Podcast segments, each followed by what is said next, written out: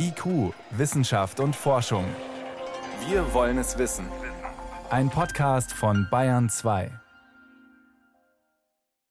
Am Montag ist Wintersonnenwende, die dunkelste Zeit im Jahr jetzt. Das Motiv des neugeborenen Lichtes taucht da in vielen Kulturen auf. Im alten Ägypten genauso wie in der germanischen oder antik-griechischen Mythologie. Und im Christentum wird in dieser dunklen Zeit in einem Stall ein Kind geboren das Licht der Welt. Dass dieses Kind besonders ist, zeigt laut Bibel unter anderem ein sehr heller Stern, der zum Ort der Geburt führt. Manche Astronomen vermuten hinter diesem Stern von Bethlehem die sogenannte große Konjunktion von Saturn und Jupiter. Und genau die können wir wieder am Nachthimmel sehen, und zwar am kommenden Montag. Marcos Proviero von der Sternwarte am Deutschen Museum in München kann das genauer erklären. Herr Proviero, was passiert da über unseren Köpfen?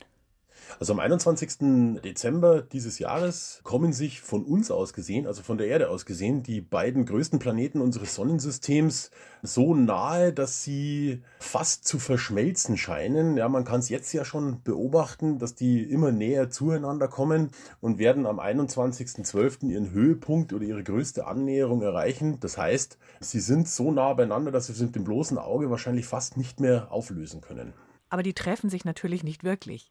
Nein, sie treffen sich natürlich nicht wirklich. Sie liegen von uns aus gesehen genau in einer Linie hintereinander. Ja, das heißt also, wir schauen zuerst am Jupiter vorbei und dann dahinter zieht Saturn seine Bahn. Wenn es zu einer sogenannten großen Konjunktion, also wie dieses Ereignis am Montag heißt, kommt, dann liegen von uns eben von der Erde aus gesehen die drei Planeten Erde, Jupiter und Saturn ziemlich genau in einer Linie, so dass wir die hintereinander zu sehen bekommen. Ja. Und es ist deswegen so besonders, weil es wahnsinnig selten passiert, oder? Also so eine große Konjunktion kommt im Endeffekt alle 20 Jahre vor. Ja, das liegt an den Umlaufzeiten der Planeten.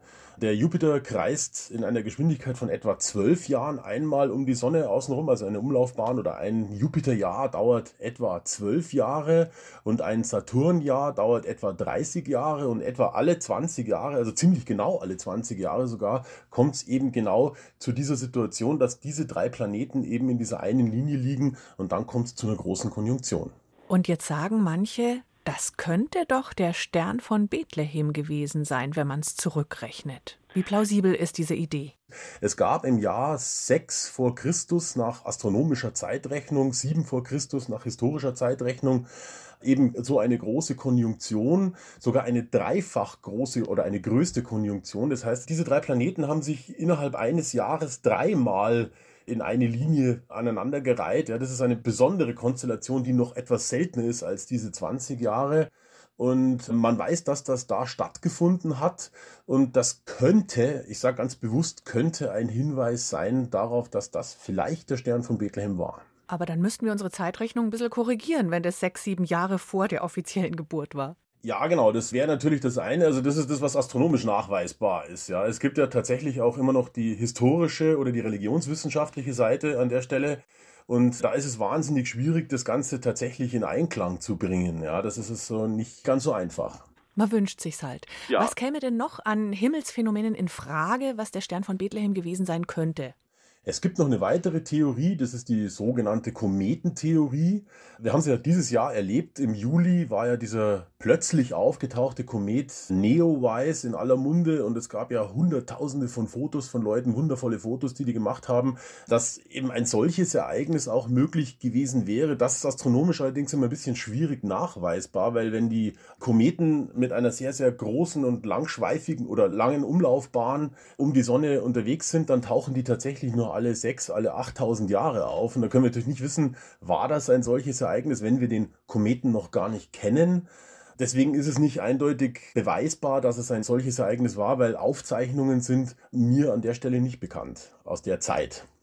Da müssen wir ein großes Fragezeichen stehen lassen, aber sehen mit bloßem Auge kann man es eben jetzt schon, wie die beiden sich annähern. In welche Himmelsrichtung, Herr Sproviero? Kurz nach Sonnenuntergang Richtung Südwesten. Also man kann es schon ganz gut sehen, dass Jupiter so langsam erscheint, wenn es immer dunkler wird am Abend, Richtung Südwesten Blick. Und wenn es dann immer, immer dunkler wird, entdeckt man leicht links oben drüber einen kleineren, dunkleren Punkt. Das ist der Saturn. Ja, also man kann jetzt tatsächlich Himmelsmechanik live erleben schon. Ja.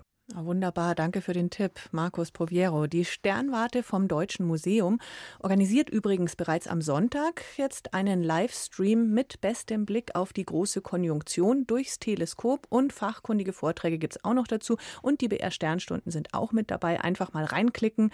Sonntag ab 16 Uhr auf dem YouTube-Kanal des Deutschen Museums.